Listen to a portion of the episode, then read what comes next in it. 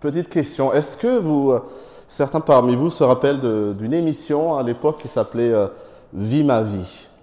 Est-ce que ça vous parle? Euh, Pour les plus jeunes, alors là c'est extraterrestre. Vie ma vie, c'était une, émission télé où en fait pendant, je sais plus, 24 heures ou 48 heures ou une semaine, je ne sais plus, mais en tout cas c'était quelqu'un qui invitait quelqu'un d'autre euh, à vivre sa vie, soit d'infirmier, soit de ci, soit de ça, pour que l'autre vraiment, euh, la, personne expérimente dans sa chair ce que c'est de, vivre la vie de X ou le métier de X. Et c'est vrai que quand on, découvre un, métier, on est, très souvent sensible à, différentes choses. On veut savoir euh, c'est quoi les attendus de ce poste, c'est quoi les, les moyens qu'on va nous donner par rapport à ce poste, c'est quoi la responsabilité, l'autorité, quel est le profil et même quel est le salaire de ce poste, n'est-ce pas? Vous êtes, euh, Si vous êtes comme moi, c'est quelque chose auquel on, fait attention. Et notre texte ce matin va nous amener vers ce territoire. Dans notre texte ce matin, on va voir en fait ce qu'implique d'être en mission pour Jésus.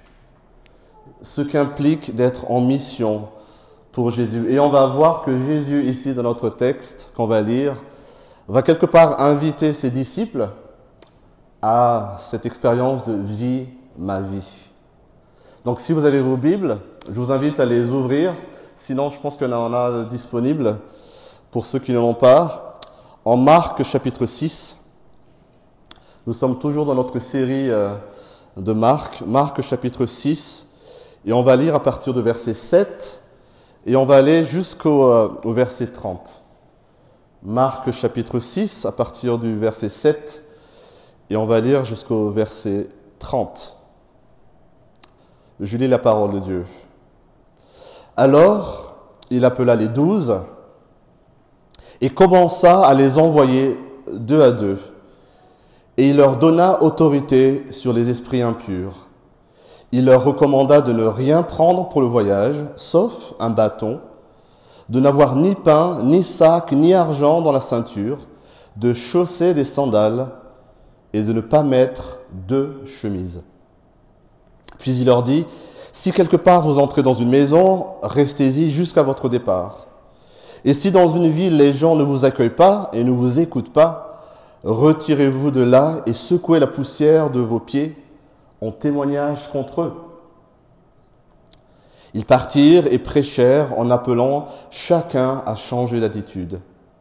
Ils chassaient beaucoup de démons, appliquaient de l'huile à beaucoup de malades et les guérissaient. Le roi Hérode entendit parler de Jésus, car son nom était devenu célèbre. Il disait, Jean-Baptiste est ressuscité, et c'est pour cela qu'il a le pouvoir de faire des miracles. D'autres disaient, c'est Élie. Et d'autres disaient, c'est un prophète, comme l'un de nos prophètes. Mais Hérode, en apprenant cela, disait, ce Jean que j'ai fait décapiter, c'est lui, il est ressuscité.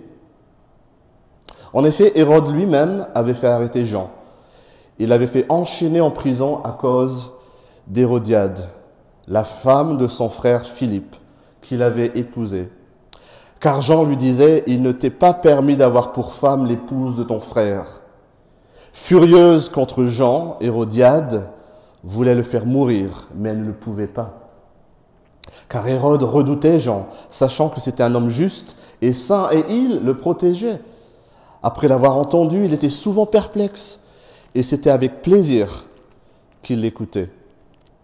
Cependant, un jour propice arriva, lorsque Hérode, pour son anniversaire, donna un festin assez grand aux chefs militaires et aux personnalités de la Galilée.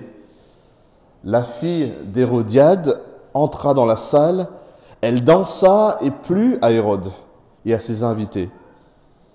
Le roi dit à la jeune fille, Demande-moi ce que tu veux, je te le donnerai. Et il ajouta avec serment, Ce que tu me demanderas, je te le donnerai, même si c'était la moitié de mon royaume. Elle sortit et dit à sa mère, Que demanderai-je? Sa mère répondit, La tête de Jean-Baptiste. Elle s'empressa aussitôt de rentrer vers le roi et lui fit cette demande. je veux que tu me donnes à l'instant sur un plat la tête de Jean-Baptiste. Le roi fut attristé, mais à cause de ses serments et des invités, il ne voulut pas refuser. Il envoya sur le champ un garde avec ordre d'apporter la tête de Jean-Baptiste. Le garde alla décapiter Jean dans la prison et apporta la tête sur un plat. Il la donna à la jeune fille, et la jeune fille la donna à sa mère. Quand les disciples de Jean apprirent cette nouvelle, ils vinrent prendre soin, ils vinrent prendre son corps, pardon, et le mirent dans un tombeau. Les apôtres se rassemblèrent autour de Jésus et lui racontèrent tout ce qu'ils avaient fait et tout ce qu'ils avaient enseigné. Je vais m'arrêter là dans la lecture. Intéressant comme texte, n'est-ce pas?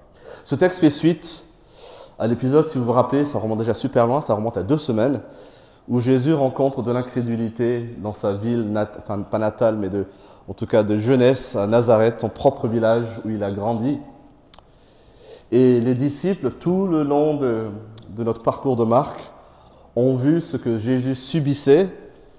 Et maintenant, quelque part, comme je l'ai dit, ils vont voir eux-mêmes ce que ce qu'implique d'être en mission, comme Jésus.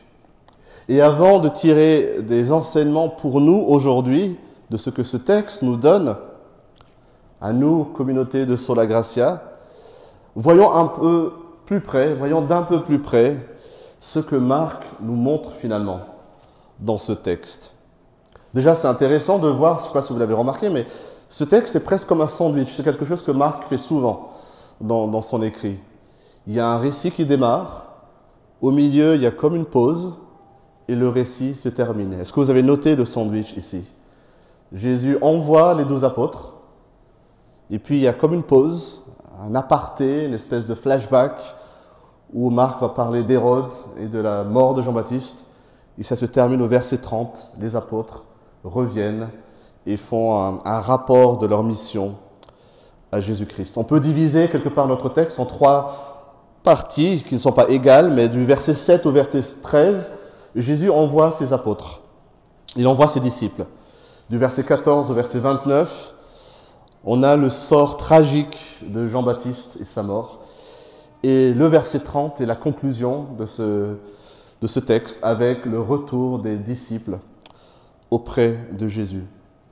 Et comme dans un sandwich, personne ne va acheter un sandwich et se débarrasser de ce qui est au milieu, sauf si vous le faites, alors là c'est spécial, mais ça nous laisse simplement augurer que ce qui est au centre, quelque part, de, de ce récit a une importance crucial dans ce que Marc veut nous faire comprendre.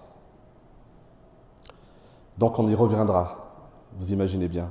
Donc première partie de ce texte, Jean, pardon, Jésus envoie ses disciples du verset 7 au verset 13.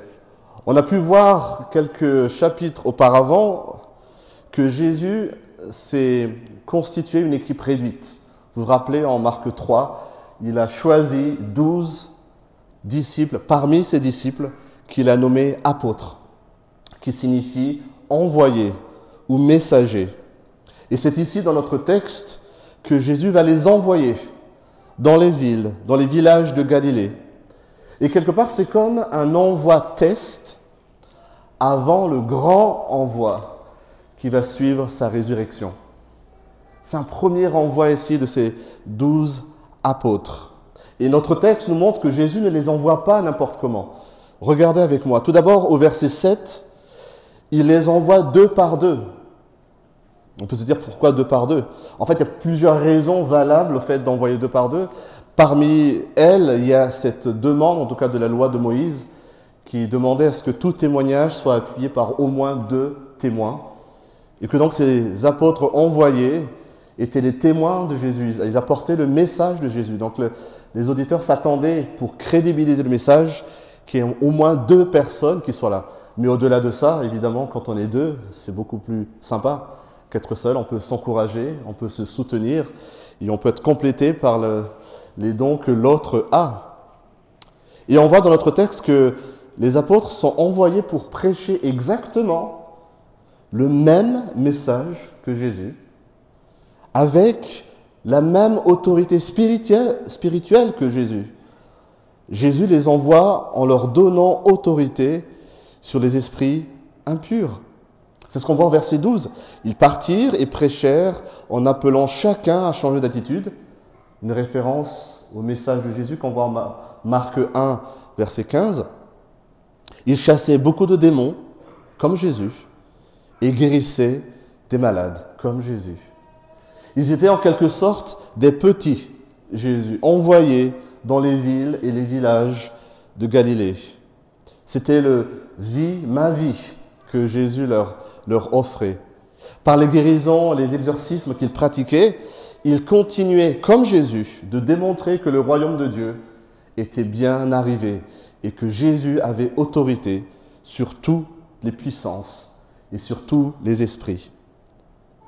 Des guérisons et des exorcismes qui en fait sont simplement l'ombre de la victoire à venir et finale de Jésus à la croix sur toute autorité, sur les puissances, sur les esprits. Donc en attendant cette victoire triomphante qu'on a célébrée à Pâques, Jésus démontrait sa puissance par ses exorcismes et ses guérisons. Donc on voit ici dans notre texte les disciples qui se préparent pour la mission. On voit qu'ils prennent pas mal d'habits quand même, parce qu'on ne sait jamais avec la météo, il faut s'équiper. Ils prennent une bourse avec un peu d'argent, parce qu'on ne sait jamais euh, si on a besoin de payer euh, à manger ou euh, trouver un endroit où dormir. On ne sait jamais de quoi demain sera fait. Donc ils se préparent pour la mission. Et, là, il n'y a personne qui réagit. Mais, en fait, c'est pas du tout comme ça que Jésus les envoie, n'est-ce pas, envoie dans notre texte. C'est pas du tout comme ça. Jésus les envoie avec le strict minimum. Quand on dit strict, c'est vraiment le, minimum du minimum. Regardez au verset 8. Il ne devait pas prendre de pain. Il ne devait pas prendre de sac de voyage. Il ne devait pas prendre d'argent.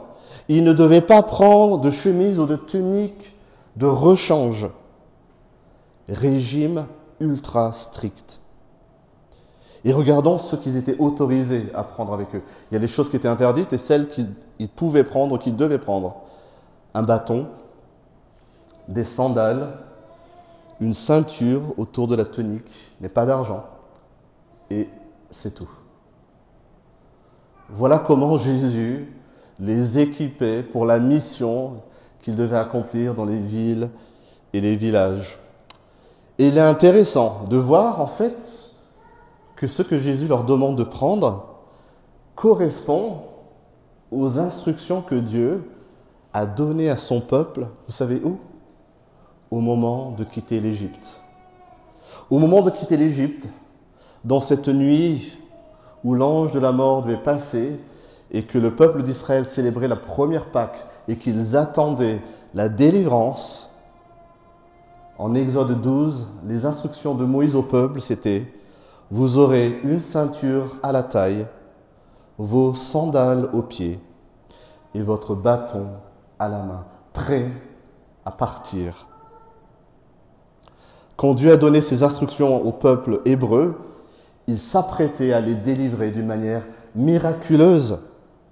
Jésus, ici, en donnant les mêmes instructions aux disciples, montre quelque part que leur mission est de la même magnitude, de la même ampleur que ce que Dieu a accompli pour son peuple en Égypte. Et ce faisant, en leur demandant de partir avec le strict nécessaire, les disciples sont aussi instruits finalement de ne pas dépendre de leurs propres ressources. Ils devaient obéir et aller en mission par la foi, sans même savoir comment ils allaient manger, sans même savoir où ils allaient dormir. Et Jésus leur dit que s'ils trouvaient quelque part de l'hostilité ou de l'incrédulité dans les villes, dans une ville, qu'est-ce qu'ils devaient faire au verset 11 Ils devaient quitter cette ville en secouant la poussière de leurs pieds. Vous avez vu ce détail? Une pratique étrange pour nous, secouer la poussière de nos pieds. Cette instruction, encore une fois, on la retrouve dans la loi de Moïse. Elle s'appliquait aux Israélites qui, en revenant en terre sainte, venant d'une terre, on va dire, d'un pays étranger, devaient, avant de revenir en Israël, secouer la terre de leurs pieds pour ne pas souiller, en fait, la terre d'Israël. Et ici, quand Jésus demande aux disciples de faire ça, alors qu'ils restent en Israël, on est d'accord, ils sont en Galilée. En fait, Jésus est en train de montrer pour les habitants de ces villes qui rejettent son message, Jésus démontre que le royaume de Dieu qui arrive n'est pas un royaume géographique, ce n'est pas un royaume d'appartenance ethnique, et que même une ville en Israël serait considérée comme étrangère à Dieu si elle ne recevait pas le message de Dieu. Le royaume de Dieu, tel qu'il est inauguré, est un royaume de foi et de repentance qui n'a aucune nécessité d'appartenance ethnique. Voilà déjà ce que Marc nous apprend dans ce premier envoi de disciples. Et pendant ce temps, on a Hérode. on arrive vers le, milieu de notre sandwich. Hérode Antipas, gouverneur de Galilée. Il a été nommé par le, les autorités romaines pour euh, régner, enfin pas régner, mais vraiment gouverner cette région de, de la Palestine. Et on voit qu'Hérode, il commence à entendre parler de Jésus. Et il commence à s'inquiéter de l'influence grandissante de Jésus, comme c'était déjà le cas avant Jésus pour Jean-Baptiste. Et à partir du verset 14, verset 29, on va avoir cette espèce de flashback par rapport à ce que Hérode a fait à Jean-Baptiste. Et Marc prend le temps ici de mettre le focus sur ce drame. Un drame sur fond d'abus de pouvoir, de manipulation, d'orgueil. Alors pour mettre le contexte, rappelons-nous que au moment où Jésus est dans son ministère, Jean-Baptiste est déjà emprisonné. On le voit en premier chapitre de, de Marc. Quand Jésus démarre, en fait, Jean-Baptiste est emprisonné par Hérode. Et d'ailleurs, c'est aussi important de voir que Marc, dans tout son évangile, il va parler de Jésus, sauf à deux moments précis. Deux moments où il ne parle pas de Jésus. Il va parler de qui? De Jean-Baptiste.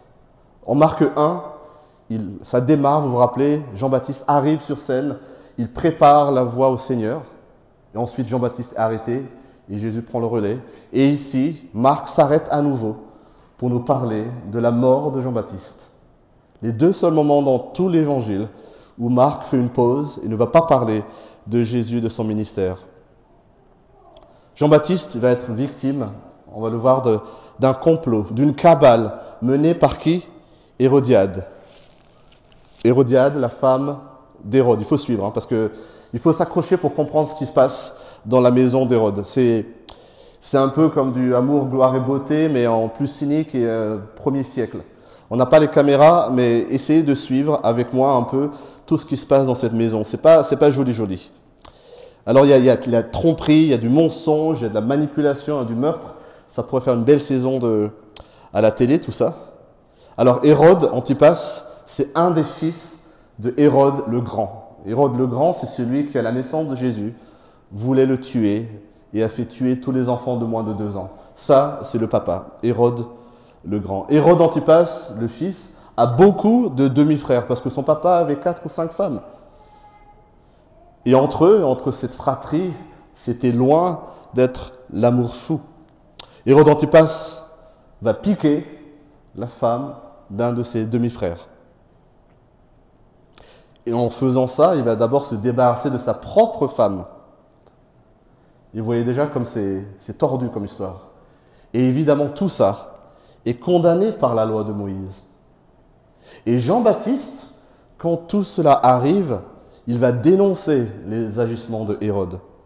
Il va condamner publiquement les actions d'Hérode Antipas, ce qui va le conduire en prison.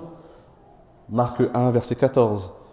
Et ça va aussi provoquer à son égard de la haine de la part d'Hérodiade, la nouvelle femme d'Hérode. Et notre texte nous dit que Hérodiade cherche un moyen pour tuer Jean-Baptiste. Et on va lire dans notre texte que ça y est, elle a l'occasion de le faire. On va lire tout le stratagème mis en place par Hérodiade pour se débarrasser une fois pour toutes de Jean-Baptiste. Mais au-delà de ce stratagème que Marc nous décrit, on peut voir surtout le cœur d'Hérode Antipas. Qu'est-ce que le texte nous, apprend sur Hérode? Finalement, c'est quelqu'un de très ambivalent, c'est quelqu'un de, faible, avide de reconnaissance. Vous voyez, il fait emprisonner Jean-Baptiste, mais il ne va pas le faire tuer au départ. Le verset 20, on lit, Hérode redoutait Jean, sachant que c'est un homme juste et saint, et il le protégeait. Après l'avoir entendu, il était souvent perplexe, et c'était avec plaisir qu'il écoutait. Vous imaginez le gars, il n'est pas content, sa femme n'est pas contente, il emprisonne Jean, mais en même temps, il va pas le tuer, en même temps, il va aimer l'écouter quand même. Ah, c'est pas mal ce qu'il dit, ce gars-là, mais euh, je sais pas trop si je dois me positionner par rapport à ce qu'il dit. Voilà Hérode. Et on va voir dans notre texte que Hérode va être victime de son propre orgueil. Séduit par la fille de sa femme Hérodiade, avec cette danse suave certainement, et alors qu'elle lui demande publiquement la tête de Jean-Baptiste, Hérode se retrouve coincé. Devant sa cour qu'il a réunie, alors qu'il donnait un festin à ses grands, aux chefs militaires, aux personnalités de la Galilée, nous dit le texte, il ne veut pas perdre la face. Il ne peut pas perdre la face. Il va céder à la demande funeste de la fille d'Hérodiade. Au verset 26, le roi fut attristé. Mais à cause de ses propres serments, quelque part, il s'est tellement lui-même mis devant, et à cause de ses invités, il ne voulut pas refuser la demande de la fille d'Hérodiade.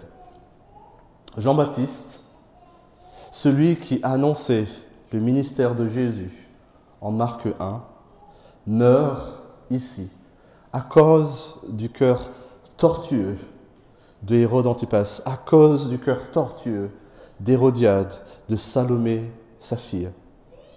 Jean-Baptiste va être mis à mort alors qu'il est innocent. Il est mis à mort à cause du péché de ses propres bourreaux. Et Marc nous présente cette fin tragique de Jean-Baptiste comme une ombre annonciatrice du sort qui sera réservé plus tard à Jésus lui-même. Si Jean-Baptiste annonçait le ministère de Jésus, ici, ici, Jean-Baptiste meurt à cause du péché d'Hérode, de sa femme, de sa fille, Jésus, lui, il va mourir pour le péché de ses bourreaux. Jésus est venu pour subir à notre place la colère de Dieu contre le péché. Jésus n'a pas subi sa mort, c'était sa mission de venir et de mourir pour le péché des autres. C'est pour ça qu'il dira à la croix, Père, pardonne-leur, car ils ne savent pas ce qu'ils font. Jésus est venu mourir à la place des pécheurs, à la place de pécheurs comme vous et moi, à la place de pécheurs comme Hérode, sa femme, sa fille. Voilà ce que Marc déjà nous fait comprendre dans ce petit aparté, dans ce flashback. Et notre texte, comme je l'ai dit, se termine par le retour des apôtres tout excité, on peut imaginer, de leur expédition test, de leur expédition missionnaire. Et au verset 30, on les voit qui racontent à Jésus tout ce qu'ils ont vécu, tout ce qu'ils ont enseigné. Imaginez Jésus et autour de lui les disciples qui disent Ah, mais tu sais, à cet endroit, voilà ce qu'on a fait et voilà ce qui s'est passé. Les disciples pleins, on va dire, de zèle qui racontent à Jésus le rapport de leur mission. Alors, quels enseignements on peut tirer pour nous aujourd'hui de ce texte? Qu'est-ce que l'épisode des Antipas peut nous apprendre pour nous aujourd'hui? J'aimerais nous attirer sur une chose. Premier enseignement et peut-être l'essentiel, c'est que Marc veut nous montrer ici que être disciple de Jésus, s'engager pour Jésus, c'est être en mission. Et que être disciple et être en mission, ça va impliquer deux réalités. Premièrement, c'est que c'est Jésus qui définit la mission dans ses moyens et dans son but et dans son contenu. Jésus définit quelque part le cadre de notre mission. C'est la première réalité. Et la deuxième réalité, c'est que la mission a un coût. Vivre en tant que disciple en mission a un coût. Voilà les deux réalités que ce texte nous montre. C'est Jésus qui définit notre mission. De la même manière que Jésus envoie ses disciples, il nous envoie, nous aussi, aujourd'hui dans le monde pour proclamer le même message, la bonne nouvelle. Et nous ne sommes pas envoyés avec nos propres forces, ni avec nos propres ressources. Nous devons, dans cette mission, apprendre à dépendre totalement de Dieu et lui faire confiance. C'est lui qui nous envoie, c'est lui qui nous équipe, c'est lui qui pourvoira à tout ce dont nous aurons besoin, à toute chose nécessaire. Et pour que Dieu agisse, il faut être prêt, nous, il faut qu'on soit prêt à se défaire de tout ce qu'on a. Voilà ce qu'implique d'être disciple. Voilà le message radical de Jésus.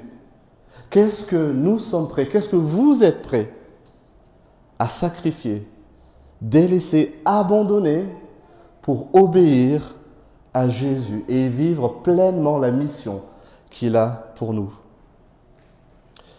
Et la question est peut-être de reconnaître dans notre vie, de faire le point et de voir ces choses auxquelles on s'accroche. Ces choses pour lesquelles on dit oui, je veux bien te servir, oui, je veux bien te suivre, mais pas trop quand même. Tu peux pas me demander juste d'aller comme ça avec des sandales, une ceinture et un bâton. Non, j'ai quand même besoin d'autre chose et ça, c'est super précieux. Peut-être que c'est une question qu'on peut se poser. Nous ne pouvons pas avoir le cœur divisé. Jésus veut tout notre cœur.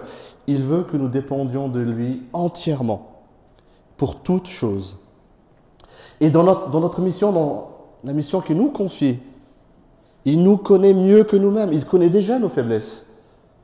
Et comme pour les disciples, on l'a vu, euh, Marc 3, quand il a choisi ses disciples, vous vous rappelez les messages de Raphaël, il n'a pas choisi une équipe de super champions, il a choisi ce qu'on pourrait dire presque des, bras cassés pour confier sa mission primordiale. Et rappelons-nous même qu'au moment où Jésus envoie ici ses disciples, ses apôtres, on voit très bien que ses propres disciples n'ont pas tout compris à l'enseignement de Jésus. Ils n'ont pas tout compris à ce que Jésus attendait pour eux. Mais Jésus n'attend pas qu'ils soient prêts et qu'ils se sentent prêts pour les envoyer en mission. Pour la mission que Jésus nous confie, en réalité, nous ne serons jamais prêts. Nous ne pouvons pas être totalement prêts. Répondre à la mission que Jésus nous envoie, c'est un acte de foi. C'est admettre que nous ne pouvons pas y arriver par nous-mêmes et que nous avons besoin de Jésus-Christ pour y arriver. Être un disciple, c'est se rappeler que lorsque Christ nous envoie, on doit dépendre de lui en toutes choses et on doit être fidèle au message qu'il nous confie. Prêcher la bonne nouvelle et appeler les hommes à la repentance. Voilà le cadre de la mission. Voilà la première réalité qu'on peut prendre de ce texte de Marc. La deuxième, je disais, la mission a un coût. La mise à mort de Jean-Baptiste est au centre de notre sandwich narratif sur la mission. La réalité qui est pointée ici, c'est que nous ferons face, nous aussi, à de l'opposition. Nous ferons face, nous aussi, à de l'incrédulité. Notre message ne sera pas bien reçu. Et le récit que l'on trouve dans le, livre des, dans le livre des Actes des Apôtres, dans le Nouveau Testament, nous montre justement toute l'opposition rencontrée par ces mêmes apôtres ici et par les premiers chrétiens. Emprisonnement, lynchage, torture, mise à mort. Sommes-nous réellement prêts à marcher dans leurs pas? Jésus lui-même dira un peu plus loin dans l'évangile de Marc, au chapitre 8, Si quelqu'un veut être mon disciple, qu'il renonce à lui-même, qu'il se charge de sa croix et qu'il me suive. Aucun disciple, aucun serviteur n'est plus grand que son maître. Ça peut faire peur, n'est-ce pas? Est-ce qu'on est prêt à payer ce prix pour être disciple de Jésus? Et Jésus le sait que ça peut faire peur. Dans l'évangile de Jean, il va encourager ses disciples en leur disant, au chapitre 16, Vous aurez à souffrir dans le monde, C'est une réalité. Vous aurez à souffrir dans le monde. Mais Jésus leur dit, mais prenez courage. Moi, j'ai vaincu le monde. Voilà l'encouragement de Jésus à ses disciples et qui nous laisse encore ce matin. Nous aussi, nous allons rencontrer des personnes qui aimeront peut-être écouter les enseignements de Jésus, peut-être même lui montrer un certain respect et de l'admiration, qui vont être comme Hérode Antipas face à, Jean-Baptiste. Il aimait l'écouter, il aimait être à côté de lui. Il était même perplexe, mais est-ce que son cœur s'est repenti Non. On va faire face à des personnes qui vont écouter, aimer entendre, mais ne vont jamais prendre de décision. Parce que prendre une décision par rapport au message de Christ implique de faire de grands chamboulements dans sa vie. Ça implique de laisser de côté tout son orgueil, tout le, sa fierté, tout ce qu'on a comme aura aujourd'hui, peut-être on est prêt à les laisser, à remettre toute sa vie sens dessus dessous pour remettre les priorités dans le bon ordre et suivre Jésus. Mes amis, nous allons faire face à de l'incrédulité, à de l'opposition, mais en même temps, ce n'est pas une fatalité. Nous allons aussi voir des cœurs se tourner vers Dieu, ce Dieu qui veut sauver. Et nous nous rendrons compte alors que ce ne sera pas par notre éloquence ou par notre habileté, mais ce sera uniquement l'œuvre de Dieu dans ces personnes. Ce que nous devons faire, c'est que nous devons continuer fidèlement à semer, à appeler les hommes et les femmes à la repentance et à se réconcilier avec Dieu. La mission, c'est Dieu qui l'a définie dans ces termes. Et la mission vient avec un coût qui peut être très cher. Est-ce qu'on est prêt pour cela? Je vais conclure très brièvement. Je ne sais pas jusqu'à aujourd'hui comment est-ce que vous répondez à quelqu'un qui vous demande qu'est-ce que ça implique d'être disciple de Jésus? On a vu être disciple de Jésus, c'est une vie d'obéissance. C'est une vie en mission, sur le qui-vive. Et la description de poste du disciple, finalement, est assez simple. Fais ce que ton maître te dit et sache que ça vient avec un coût. Et en résumé de ce poste, de cette fiche de mission, de ce descriptif, on pourrait presque lire mission de poste disciple égale obéir à Jésus et proclamer la bonne nouvelle. Il n'y a pas plus compliqué que ça. Et on peut lire aussi sur cette description de poste, dans le chapitre ressources, outils, autorité, ça pourrait être écrit, ne pas s'inquiéter. Dieu est avec toi. Tu n'as besoin de rien d'autre. Dans la section évolution de carrière, on est intéressé par ça, n'est-ce pas? On pourrait voir écrit mourir à soi-même et ressembler de plus en plus à Christ. Il y a peut-être dans cette fiche de description cet alinéa que certains ne veulent pas lire ou refusent de lire. Et pourtant, ce sera écrit, attention, vous allez nécessairement rencontrer de l'hostilité, moquer, abandonner, ridiculiser ou bien pire. Évidemment, ce poste, cette fonction de disciple, c'est un contrat à vie, sans congé sabbatique, sans bouton pause. On dit là, je ne suis plus disciple, là c'est moi, je m'éclate. Être en mission, être disciple, c'est 24 heures sur 24, partout où nous sommes. Voilà ce qu'est vivre en mission pour Jésus.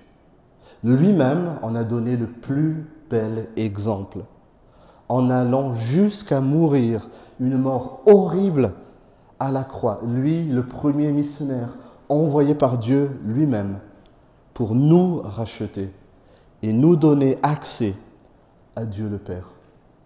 et le premier missionnaire qu'il est nous appelle à sa suite. Ah oui, oublié la, la section et rémunération. On pourrait lire sur cette fiche de poste la vie éternelle avec Dieu. Voilà notre récompense.